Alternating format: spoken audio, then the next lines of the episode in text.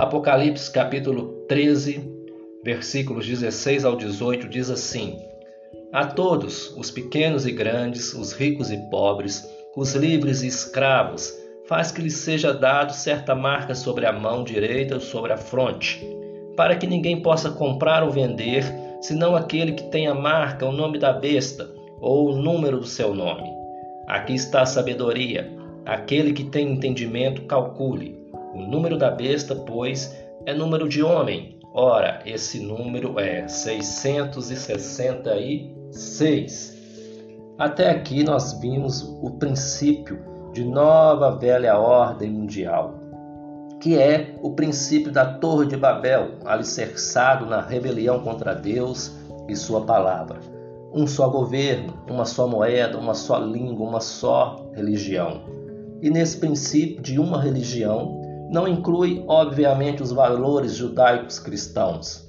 Cada vez mais eles estão falando abertamente em acabar com essa cultura judaica no Brasil e no mundo.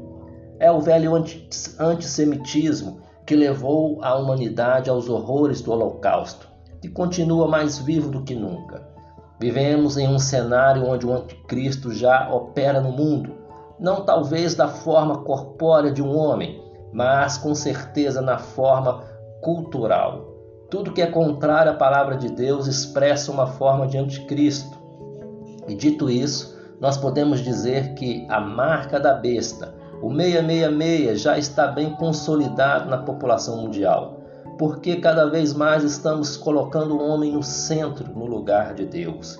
E quando eu falo de marca, a marca na testa e no pulso, não estou me referindo a chip, cartão Visa, cartão de vacina, controle remoto da televisão, medidor de temperatura, todas essas besteiras criadas pela religiosidade cega e bitolada servem apenas para distrair, para tirar o foco daquilo que é verdadeiro.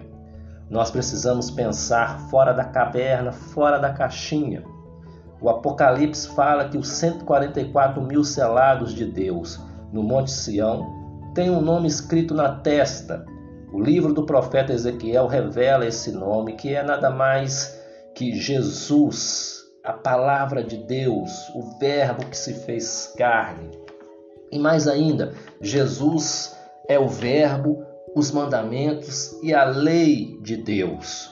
Na Torá judaica, o Pentateuco diz que esses mandamentos, essa lei, Jesus, devem ser ensinados aos filhos e também devem ser atados rente aos olhos e no pulso, ou seja, na testa e nas mãos, que diz respeito a meditar neles, em Jesus, na palavra, de dia e de noite, e não somente meditar, mas a praticar.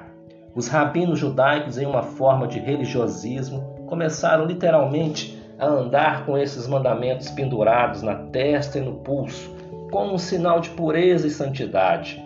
Então, a partir desse princípio, que os 144 mil selados de Deus trazem o nome de Jesus na testa, a marca de Jesus, que é nada mais, nada menos que a guarda e a prática da lei e dos mandamentos bíblicos.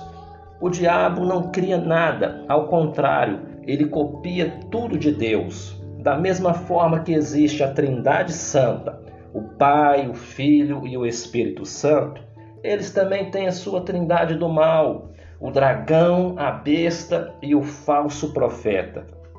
E em cima disso, a marca da besta nada mais é do que a quebra dos mandamentos no agir e pensar, fronte e mãos, o nome da besta, o anticristo. E os mandamentos, claro, são os dez mandamentos que estão sendo cada vez mais transgredidos pela sociedade. E esses mandamentos são divididos em duas pedras. A primeira pedra, com os quatro primeiros mandamentos, que diz respeito aos deveres do homem para com Deus no plano vertical. E a segunda pedra, os seis últimos mandamentos, que diz respeito aos deveres do homem para com seu próximo no plano horizontal.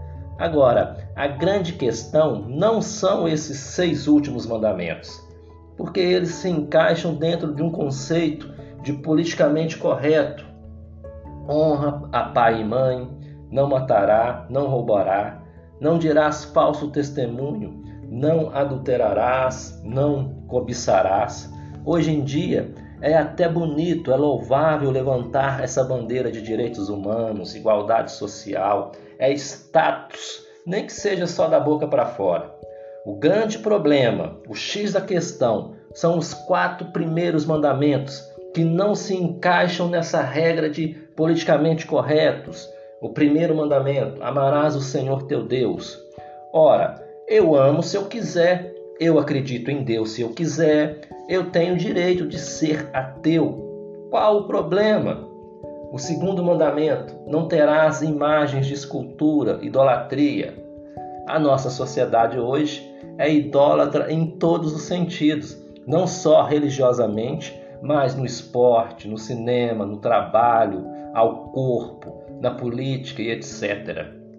E outra vez, qual o problema? O terceiro mandamento: não dirás o nome de, do Senhor teu Deus em vão. O nome de Jesus hoje é blasfemado de todas as formas. Outro dia mesmo fizeram uma peça teatral onde Jesus era retratado como homossexual e ainda dizem que isso é cultura. E o mais importante de todos eles, o quarto mandamento, que é o selo de Deus, onde ele atesta a autoria do texto, a sua assinatura. Guardarás o sétimo dia. Deus assina o quarto mandamento, dizendo: Porque em seis dias fez o Senhor os céus e a terra, o mar e tudo que nele há, e ao sétimo dia descansou. Deus está se revelando no quarto mandamento. Já ouvi muitos estudos dizendo que não é bem assim, que isso era só para o Velho Testamento. Mas, sinceramente, nenhum deles, na minha opinião, tem argumentos sólidos para justificar essa doutrina de não guardar o sábado. Agora, eu digo para você que aquele que não guardar esses quatro primeiros mandamentos é um candidato forte a uma vaga nesse governo do anticristo que está por vir sobre toda a terra.